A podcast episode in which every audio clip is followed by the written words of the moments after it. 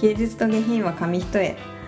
この番組は芸術も下品もたしなめる感性を磨くことを目的とし日々生活する中で面白いと感じたことや心に響いた作品などを共有し合うことを通して人間性を高めていくことを目指すものです。本日パーソナリティを務めるのは私シータンです。アシスタントはなったんでお送りしていきます。はい。では今日もよろしくお願いします。よろしくお願いします。えー今回はまた読書は読書会としてやっていきたいと思います。じゃあ今日はなったんからお願いします、い、よろしくお願いします。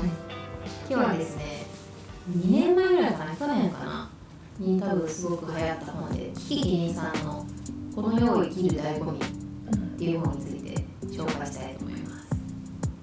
この本は、あの、キリンさんが生前受けてたロングインタビューを本にまとめたもの。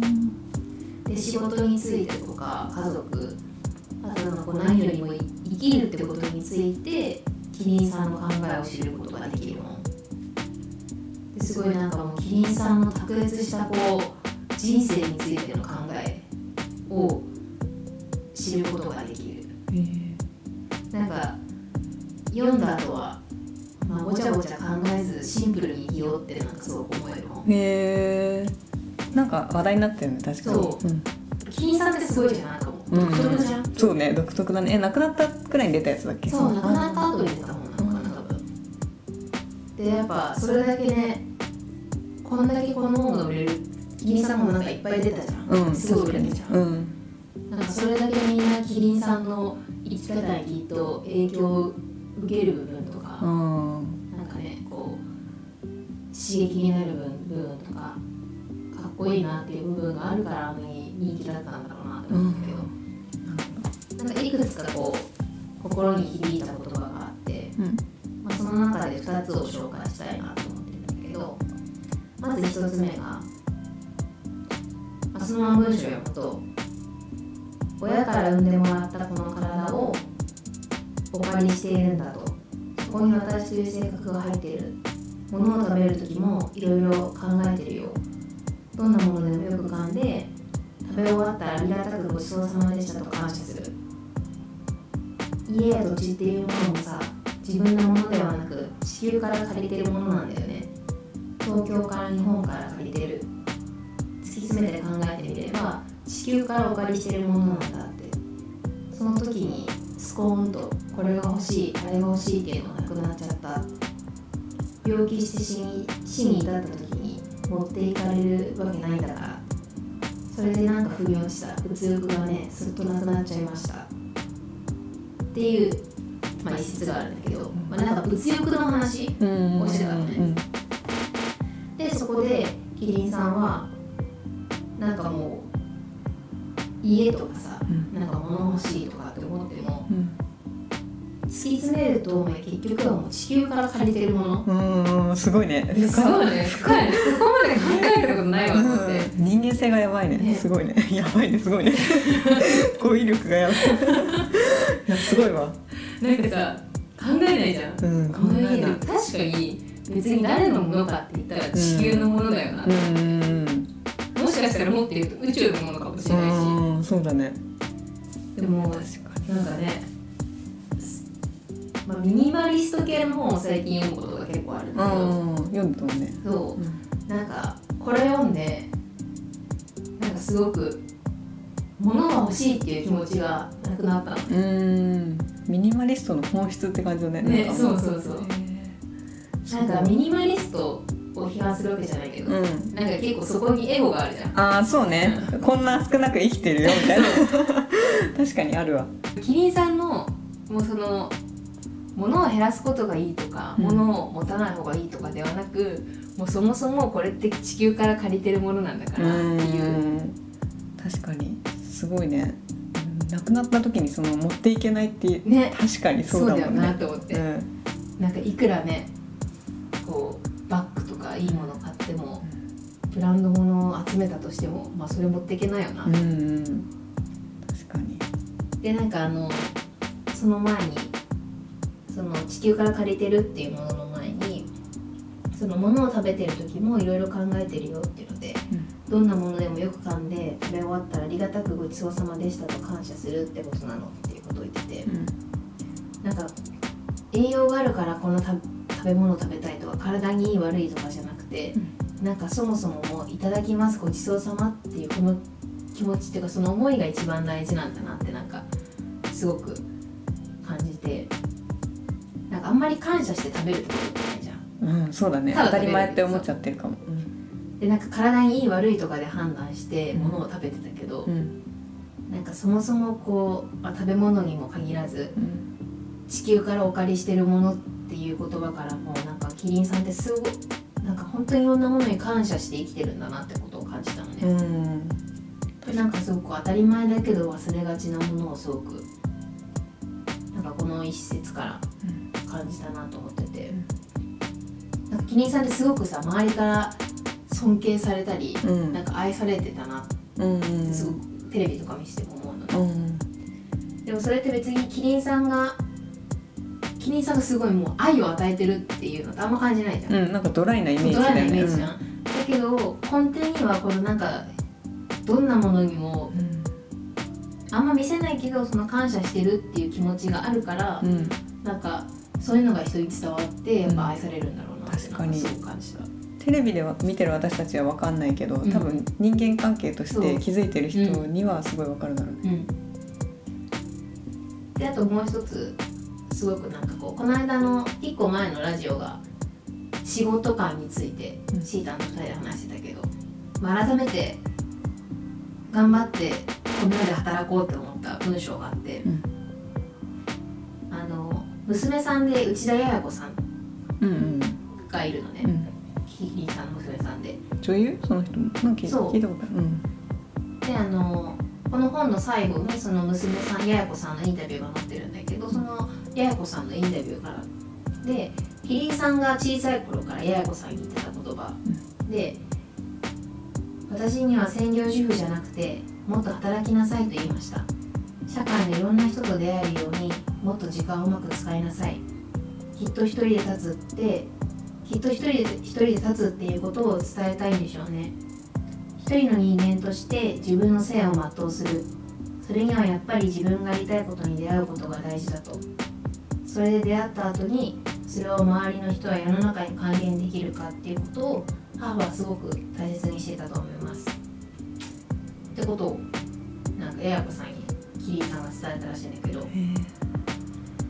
なんかその私には専業主婦じゃなくてもっと働きなさいと言いました。社会のいろんな人と出会えるようにもっと時間をうまく使いなさいっていうことで、うん、ことを言ってたんだけどなんかさ社会人でたての頃ってさすごい専業主婦になりたかったじゃん。あそうね、まあ働いたくなくても確かにそうだね。働くこんな辛い思いして働くの専業主婦になりたいあ確かにそれはあったわ、うん、専業主婦なんか軽く見て自分がもうよくないなと思うけど、うん、でもなんか今は絶対結婚しまあいけないんだけど そこあの結婚したとしても絶対一生働いていきたいなってすごい改めてこの文章を思って、うんうん、なんか人の社会の役に立てるっていうのがやっぱ生きる醍醐味なんだなってこのキリンさんの本を読みながらそう感じたのね。うん、で、まあ、働くって大変だし辛いことも多いけど、うんか外に出るからこそなんか自分を磨けるんだなって思ったし、でそこで揉まれてなんか自分っていうものができてきてようやくなんかその面白い人間になれるのかなってすごく感じたの。ね。なるほどね。で他にもキリンさんの本で「一切なりゆき」っていう、同じ時期にあのすごく流行った本があるんだけど、うん、その本もこの本も結局その人の役に立つとか世の中のため役に立つことが生きる醍醐味なんだってことをなんかメッセージとして伝えていて、うん、なんかまあこの本以外にもどの本読んでもなんか結局人の役に立てることが自分の生きている意味なんだなってことをなんか結構手紙屋とかもさあそうだったね、ね、うん、感じるじゃん。うん、でこの本でなんかこうキリンさんってなんだろうな。独特の生き方をしているように見えるけど、うん。でもブレない軸って絶対あるじゃんキリンさん。自分の中に、確かに。私でもあんまりさ映画とかのねインタビューとかをさ、聞いたことがないからなんか人間性あんまり知らないかも、なんかインタビューとか、こうなんだろうバラエティーに出てるのとか見ても、うん。なんかすごくブレない自分の軸を持ってる、へえでもなんか人から憧れキリンさんをに憧れてる人ってすごくなんか芸能人とかも多いのかなってなんか見てて感じるんだけど。へでもやっぱりそれって演技がどうこうもあると思うけど、えうん。そのブレない軸が独特のあの感性とかを作り出していってそういうところがなんか人から憧れられたり愛されるポイントなんだなって。人間性の部分ね、へえでこうでありたいなと思ったのが、うん。そのキリンさんさっき聞いたのドライなイメージあるって言っうん。で確かに私もすごいドライなイメージだったんだけど、うん。ややこさんのインタビューで、うん。なんか意外とおせっかいとか、うん。世話焼きなんだって。でもキリンさんの口からはそういう人のために何かしてるとかって絶対語られてないのねかっこいいね。ねかっこいいよね、うん。でもそう思わせないのもすごいなと自分はこんだけ人にこうしてますっていうのをうん。自分から言わないし思わせないのもすごいけど。確かに行動で示す。そかっこいい。でも他の人から見てすごく世話焼きとかおせっかいだって言われることが本当のなんか人のために生きてるってことなんだなって。あそうだね、うん。愛を感じてんだもんねね。周りが、いいね。あなんかこの本を読んで改めてこうなんか人の役に立つ生き方をうん。していきたいなまあすぐ浅いけど思ったのと、あとなんかその地球から物を借りてるっていう、うん。その考えはなんか欲しいものとかある時とうんか、なんかすごい自分の軸になりそうな。確かに。ね。響くわ、うん。私もこれから何か買う時考えそう、うん。すごい毎回。まあもうし死ぬ時持っていけないしなって思うとなんかもういらないか。確かに。その基準で言ったら何も買えない買う必要ない そうだね。うん本当そうだよね。死ぬ時まあでもやっぱそれで言うと経験とかさ、うん。感動を得るそうん、のにお金使う方がうん。いいんだろう、まあ自分のために使うんだったらね。ね。なんか確かに私がなんか物を買ってもうん。持っていけないけど、うん。でもなんか例えばシータンとどっか出かけたとか旅行行ったっていうのは私が死んでもシータなんか思い出として残るじゃん。確かに。なんかそこなんだろうなと思ってそうだね。私となんかした経験とか私となんか一緒にやったことっていうのはなくなるものはね捨てたら終わりだけど、ねうん。思い出はなくならないし。そっか。そうそっか。そういう意味で言うとやっぱり何をしたかの方が、ね。で残された人とかにうん。何を残せるか、うん。それがやっぱそうだね。別にプレゼントあげることはわもうすごく大なんだろう素敵なことだけど、ん。でもきっと なんかたプレゼントをあげるよりもこのキリンさんみたいに自分では言ってないけどすごく世話焼きでおせっかいなうん。部分はキリンさんが亡くなった後もなんかキリンさんにこうしてもらったことっていうのはきっと残その人たちに残り続けるんだうろうな、ん。そうだね。そうだよね、うん、プレゼントが全てじゃないもんね。ねでなんかそんなことを感じた。へ本でしたかっこいいなこういう生き方したいな。えいいね。こういう生き方っていうかなんか自分の軸をなまだまだ何もないけどなんか生きていく中でぶれない軸っていうものは自分の中に持っていきたいな。ぶれてない人ってかっこいいよね。かかっこいいよね。そのうん。自分の大切にしたいものをしっかり見て、行動してうん。でもやっぱそれがさ読んでてさ一番なったに響いたところなんだったらある程度近い価値観では生きているんだろうね自分も、ああなのかな、うん、な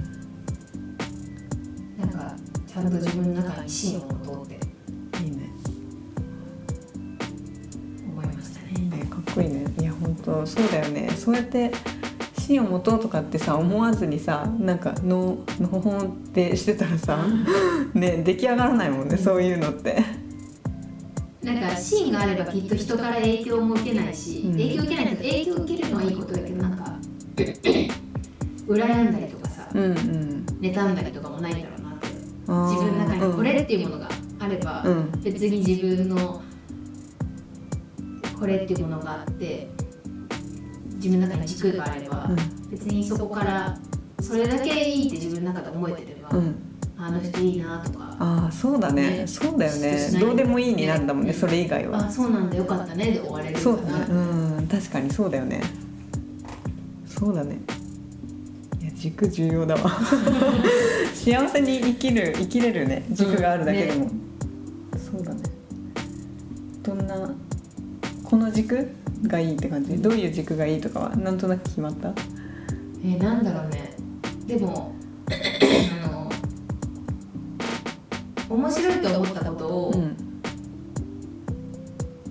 やれる人間になりたいなと思ってなんかその、損得とか、うん。損得損得感損損得感情、うん本当感情うん。とかあでも今今やったら違うかなとかじゃなうん。あ面白そうと思ったらすぐ飛びつける。自分では絶対いたいな。っていうか、仕事でもプライベートでも。プライベートでも。安定がなんだ A と B があって、うん。確実に A の方が安定だって周りが思って言われても、うん。B の方が自分が面白いと思ったら、うん。なんかそっちに行けるような人ではいたいななってるほどねそれはでも昔から変わんないね。だってあなんだっけ結構危ない地にいっぱい行ってたりするじゃん行かない方。がねそうね。そうその価値観はあるんだろうね、へえでした。あとなんかでもその本当に地球から借りてるって思うと全てのものに感謝できるようになるんだよね確かに。そうだね。この家もこの木も地球からお借りしてもらってきてる。今日は雨風が当たらないありがとうとか。確かに。あったかいとかね。そうだね。本当だよね、あうん。うん寒さとか。ね。確かにな。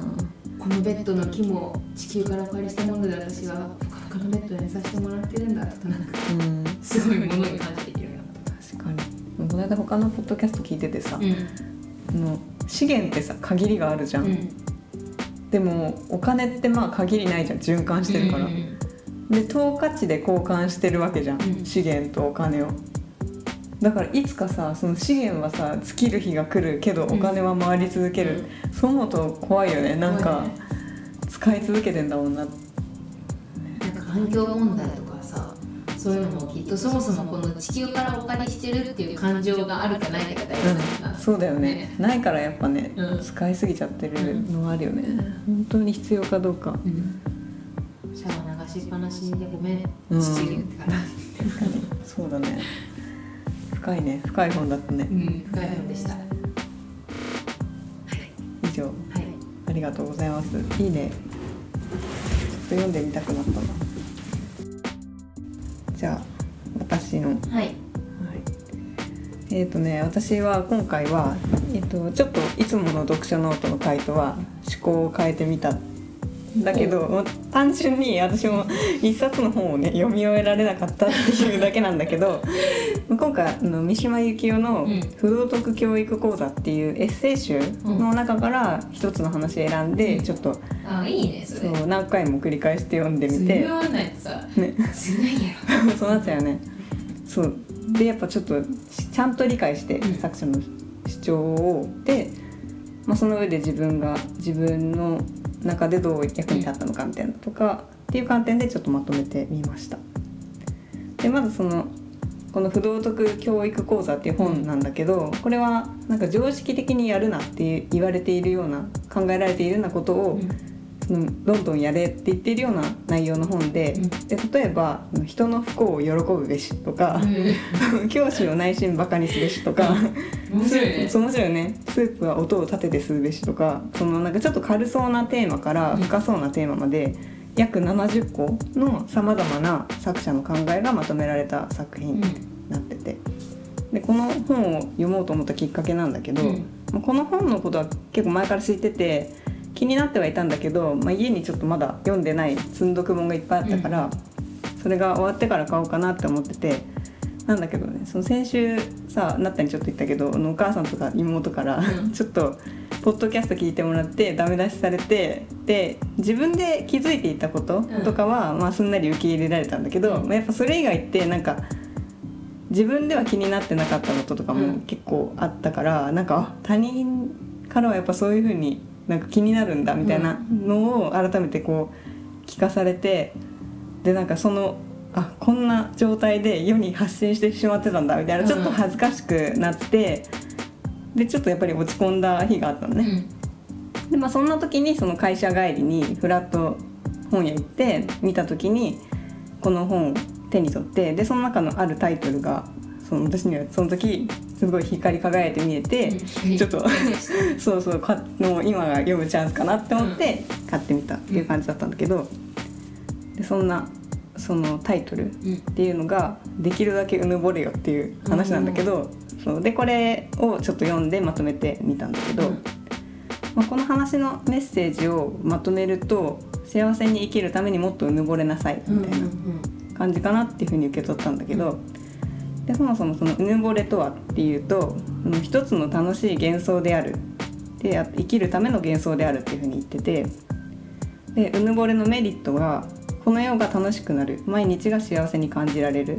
で昔の人はこのうぬぼれの効用とかうぬぼれの利用法についてよく知っていましたって言っていて、じゃあなんで今の人たちってみんなうぬぼれないのかなって考えると、まあその他人の評価を気にしているからかなって。ね。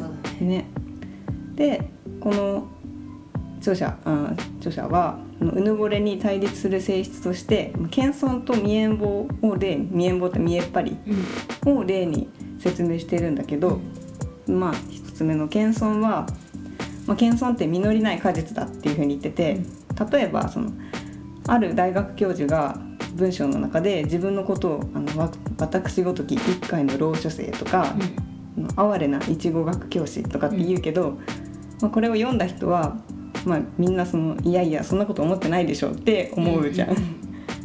だからまあそのつまり無意味な一言だし、まあ、むしろ逆効果になってないかっていうふうに言っててでその謙遜の本質についてある格言を例に説説明してるんだけど実るほど神戸を垂れる稲穂かなっていう格言がうん。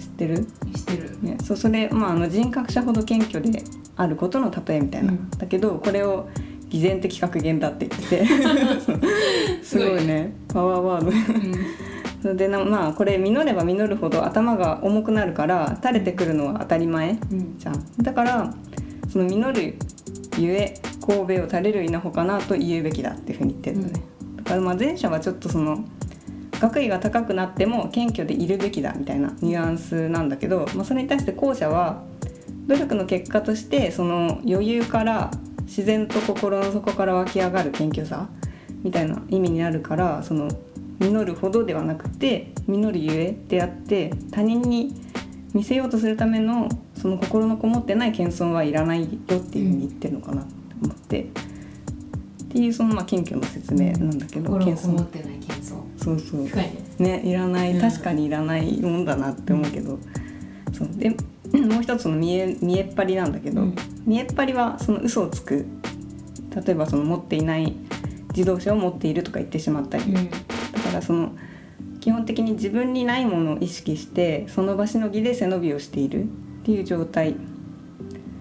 だよね。だからその後でバレた時に惨めだしあとその性質上ジメジメしていて陰湿だみたいなっていうふうに言って陰性か陰性だって言っててで対してうぬぼれはその何でもかんでも自分が持っているって信じてるし嘘つきじゃないしだからなんか痛快で憎めないし明るい感じでいいっていうふうに言っててで、まあ、ここまでそのうぬぼれに対立する性質として謙遜と見えっ張りについて説明してきてどちらも結局その処世術のためを目的とした性質性質であるっていうふうに言ってるんだけどでもその筆者が言いたいのは処世術の話ではないって言っててその謙遜と見えっ張りは下心が見えるから聞いていて気分が悪くてうぬぼれの方が見ていて痛快で気持ちがいいっていうのはそうなんだけど、まあ、筆者が言いたいのはそこではないよっていうふうに言っててじゃあ何のためなのかっていうと、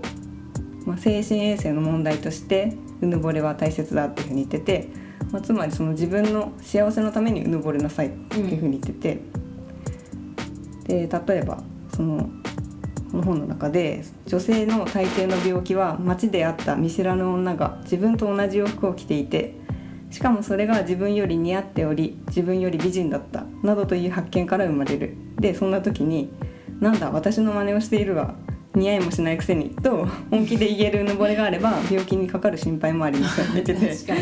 そうなんかそういう心持ちは確かに大事だよね。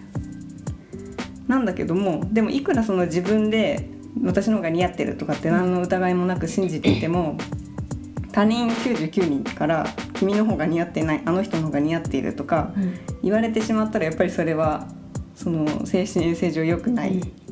だからその他人のうんお追奨って言ってるんだけどお追奨お追奨って媚びへつらうことだから、まあ、そういうその他人に何か言われること褒められたりっていうのは自分のうぬぼれのために必要だっていうふうに言っててだから要するにその他人の人生に必要なのは他人の評価ではなくって他人のそのお追奨だっていうふうに言っててつまりその自分の人生を幸せに生きるためには他人の評価を得るために動くのではなくって根拠のない自信を持ってうぬぼれつつ他人の褒め言葉とか褒め言葉とかを素直に餌にして生きていくべきだっていうことを言っているのかなと解釈したんだけど、いいね餌にしていく。ねかっこいい言い方だよね。そう。でだからそのこの本を読んで私はその落ち込んでいたんだけどもそのお母さんとか妹とかに言われたアドバイスの中から自分が直したいって思ったものをまあ素直に受け入れて直していけばいいし、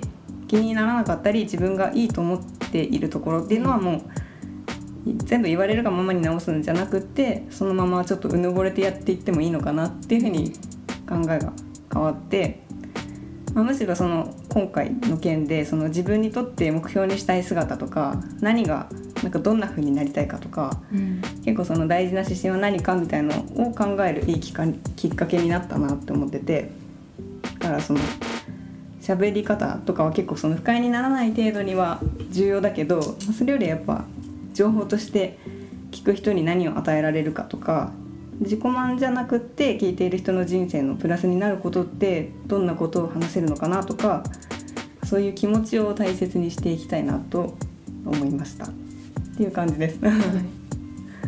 ですね。なんかあれだね。このラジオを通して何になりたいかをなんかあまり考えずになんかね考えをアウトプットしようみたいな感じで始めたけど、うん。でもきっとお互いじゃあこのラジオを通してうん。どうなりたいかってきっとそこは違うから、うん。ね。そうね。そこをなんかあ今なんか自分ちゃんと考えてなかったうん。ちょっと思って。ね。うん。本当ね。そうだよね。あとなんかそのうぬぼれっていうか根拠のない自信ある人ってでもさうん。見てて気持ちいいよね、うん。ね。気持ちいいよね。なんか明るい明るい気持ちになるよね見ているだけで。そうなんだよね。なんか確かにそれで言うとね褒め褒められてさ「いや本当そんなことないんです」って、こっちは本気で思って言っててもさ、うん。すごい謙遜されるとさ「うんいやなんでそんな謙遜するの?」ってちょっと嫌な気持ちになる。確かになんかそうだね。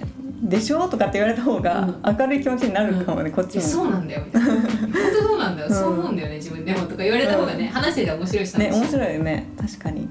ねでもついね謙遜しちゃったりするよね、うん。うん。素直にうん「でしょ?」って言えるようになりたいなって思うね。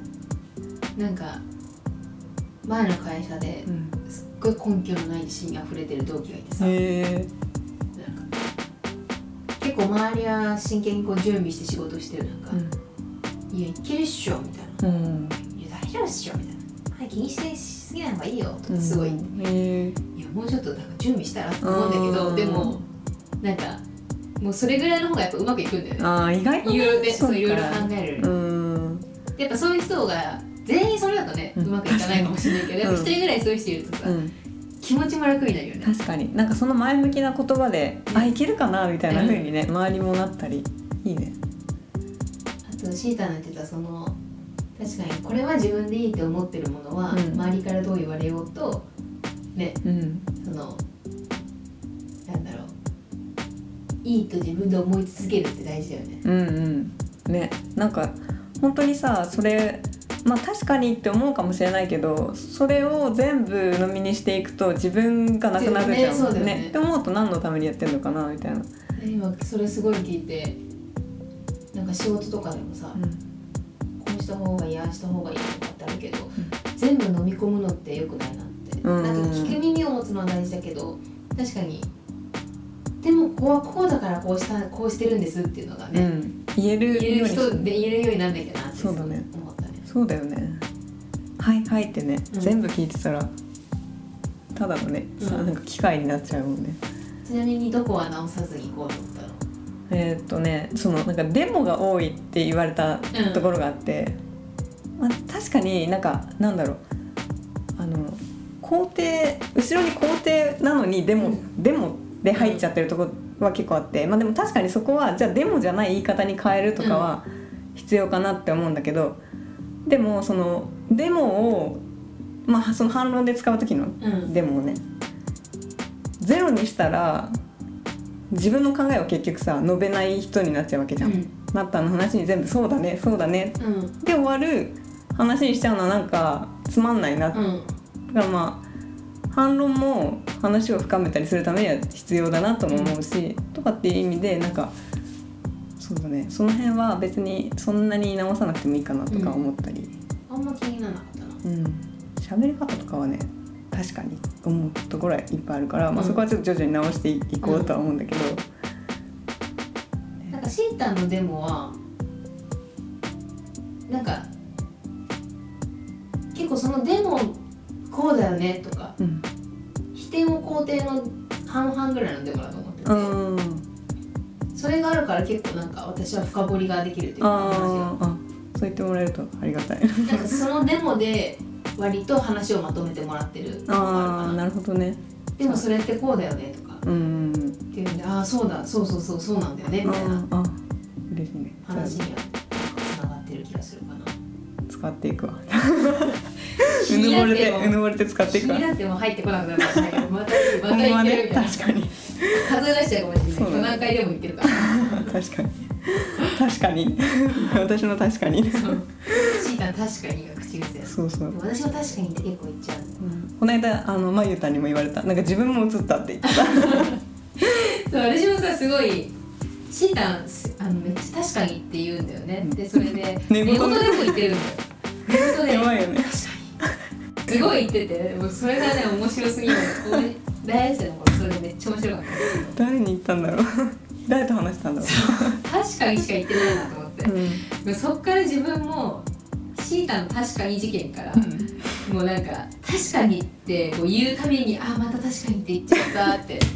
わかる。それ言われて私もいつも思う。でもねうん気づいてる自分で確かにって言ってる時って相手の話聞いてない時。たああそうか。聞いてない。私は私の場合はあのあ本当に確かにって思う時はあ確かにこうですよねみたいな。あーなるほど。後ろになんかつくんだ後ろになんかつくんだけど本当に聞いてない時は確かに。で終わっちゃって。るなるほどでね。自分で気づいてるなんかあやっぱり今聞いてなかったな。ああでもいいね。それが出身に。でもそう確かにって万能だよねって話してて。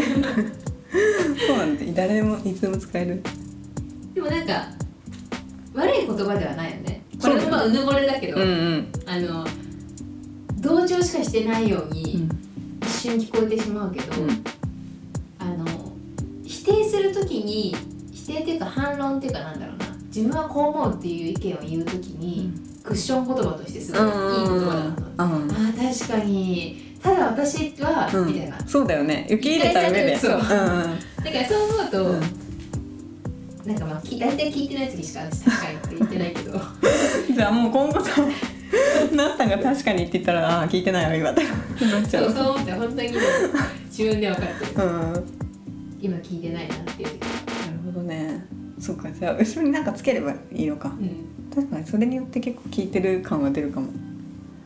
だからなんかあのちょっと確かに個人的には今年は減らし少しは減らせるようにやる。あ反応するって反応っていうかなんか自分の考えを述べる時はいいんだけど、うん聞いてない時は減らそう、うん。あそういう減らそう。あ私も減らそう。ちょっと対応しすぎて。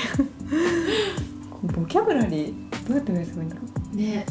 う、うん、確かにとなるほどめっちゃ言っちゃうんだよね。でもななるほど言うよ。ね。ねえてかさなるほどってさあの上司とかにも使ってる？使う？使わない。使うの？で使っちゃってさでもさあの敬語なのかよくわかんないじゃん、うん。なるほどですとか言う人もいるじゃん。そうなんですね。とかもあそっかそっかそっか。そうなんですねそうなんです。違うかな。わかんない。聞いてて。あなるほどなるほど。すごい言っちゃうんだよね。めっちゃ言うねそうなんだよね。口癖だわまあでも悪い気はしないけどね。うん。ぼれねこれも。うぬぼれ。そうなんですね。うぬぼれってまあでも一歩間違えるとね常識なしの人みたいな感じにもなっちゃうけど、バランスだよね多分ね。うん、むずいね。大事なのはね。ね。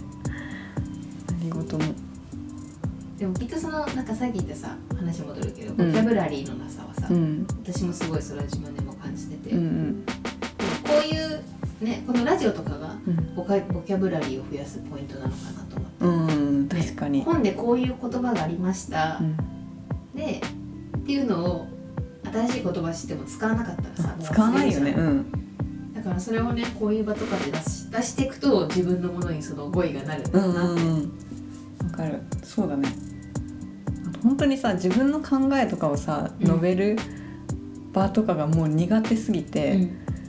今はもうやっぱさこう私が最初にそのなんだ本のまとめとかを話す瞬間は、やっぱこう会話してる時とは違う、うん。でめっちゃ緊張するし、あもうなんか喋れないってなるんだけど、うんでもやっぱ重ねていくとちょっとなんか仕事の場とかで、うん。あ伝えなきゃって時とかにちょっと冷静に頭うん働くようにはなって、ねちょっと変わってきたなみたいな、うんいいね。ねあるとねいいよね。ちょっとで難しいね。ね自分の意見伝えるのね。そう本当にできないんだよな。んかなんだろうな。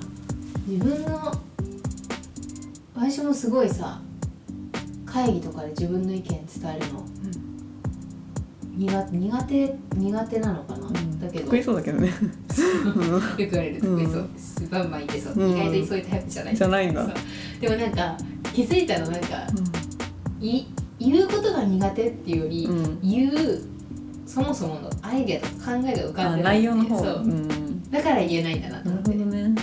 それだけの自分の中のストックというか知識量がないから、だから得意分野ではベラベラ喋れる。得意分野ではめっちゃ喋る 分かんないと喋れなくなっちゃう。でもそれはねそっていうのに気づいたからあれば伝え別に間違ってるとか間違ってないとかではなく、うん。まずはその自分の思ってることを伝えることが大事だなってなんか最近気づいたから、うん。まあ、それは自分の知識量のなさだなっていうのが気づいたから、うん。なんか私はそこをちょっと磨いていかなきゃなとうん。いいね思いました。なるほどね。何やってんの？仕事でその知識量をさあでも結構あれか本読んだりしてるのか。そう本読んだりなんか新聞読んだり。なんかこれといったれこれしてるっていうのはないけど、うん。なんかアンテナ張っていくことが大事だなって思った。いろんな情報複合た的だ過ごしてるだけだったからさ今。あああそう。ぼーっと一日無でパンダの動画とか なんかパンダめっちゃ見てる時あった今 疲れてたからね精神的に。そう今もうおすすめパンダしか出てこない 風品って知ってる？知らない。新しいね。シンシンまでしか知らないわ。あのねシンシンはってね上野動物園で、うん。風品はあのアドベンチャーワールドっていうし白浜？そうそうそう。あ白浜。あっちパンダいっぱいもらえるんだけど。そうそうだよね。白浜ってなんかサイリン、風品、ユイヒン。とか、全部浜が好きだよえー、あお母さんがね会う浜ってそう。そのあれか。めっちゃ可愛いんだよね、風品。で、可愛いよね。風品は結構ね、対してサービス精神え。結構お客さんが撮った動画とかが YouTube めっちゃ上がってくるんだけど、うん。それで結構お客さんが撮ってるカメラに近づいてくるんだよね、うん。今が一番可愛い時期。あれでパンダハウスっていうパンダのね、形をした、デザインしたへホテルえとかにあそうなの？そこじゃなくてもいいけどさ。ポップコーンバケツもパパンダだから。そんなんあんだディズニーみたいな。そうそうそう最近はもうね動物園のパンダじゃなくて野生のパンダの動画を見てる、ねえ怖そうじゃない？野生って。いや可愛いんだ。あ可愛いんだ。凶暴じゃないんだ、うん。凶暴じゃないよパンダ。赤ちゃんは大丈夫。えーでも大人だったら凶暴でしょ？うん。爪とかすごいじゃん。あ爪はねでもそんなあの人食いしないからああそうなんだ。笹だもんね。確かに。装飾だ、うん。そっかクマの部類でも装飾なんだ。そう。だから安心して見れる。安心して なるほど。るねパンダ飼いたいんだよね。すぐでかくなるでしょいや結構本気でパンダと暮らしたすぎて、あの2年前ぐらいマジで中国に留学しようと思ってたなんか パンダの研究をしたら一緒に暮らせるか。らああなるほどね。そう。研究対象だし絶対見る目変わっちゃうよ。可愛いじゃないんだよ。だって見る目が。でも面白いよ。なんかあのその白浜のドアドベンチャーワールドのうん。飼育員さんパンダに怒怒ったりとかえー、あなんかやったりすると叱んなきゃいけない。可愛 い。えでもいいじゃん。じゃあもうあのペットじゃなくて動物園のさ飼育員でいいじゃん。いやーなんかさいなくなっちゃうじゃんパンダって。中国に帰っちゃうから。ああそっか。ずっと 中国に行かなきゃいけない。そうそうだからずっと一緒に暮らしたいからさ。いでもだって新しいの来るでしょ。ダメなの？同じのじゃなきゃ。いやなんかささで愛着湧くじゃんあそっか。マジパンダ飼いたいんだよね。本当にパンダ飼いたいめっちゃ金かかる。話しかけてるから私 YouTube であ登れたのすごいねとか。ょやばいよな。一人で家でやってんの？20代後半独身。次にやってる今日も昨日もパンダと会話してた YouTube に語りかける女。ドキュメンタリー番組できそうなんかそのお客さんが撮ってるカメラに近づいてきたから「うん。あらこっち来てくれたの」とかって話しかけてた。可愛いなでも。なったの？うんなんだか可愛いです。いつも一番でございます。うぬぼれないとうぬぼれね大事だから。そんな感じで。はい最後パンダの話になっちゃいましたが、うん。じゃあ今週は大丈夫。うん。うぬぼれていきましょうこれから。いいところだね。でもこの後あれなんです。シータと2人で、うん。あのお互いの改善点を言い合うっていう褒めずに言い合うっていうことをこの後今日しようと思ってるので。そう。ダメ出しタイム。ちょっと頑張っていきましょう。最初だからちょっと良くなってるかもしれない。じゃあそんな感じで。はいはい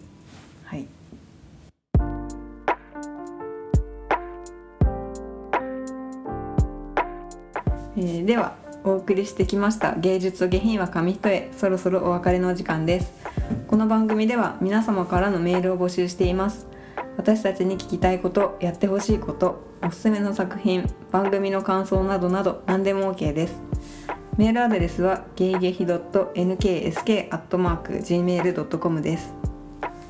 本日もお聞きいただきありがとうございました。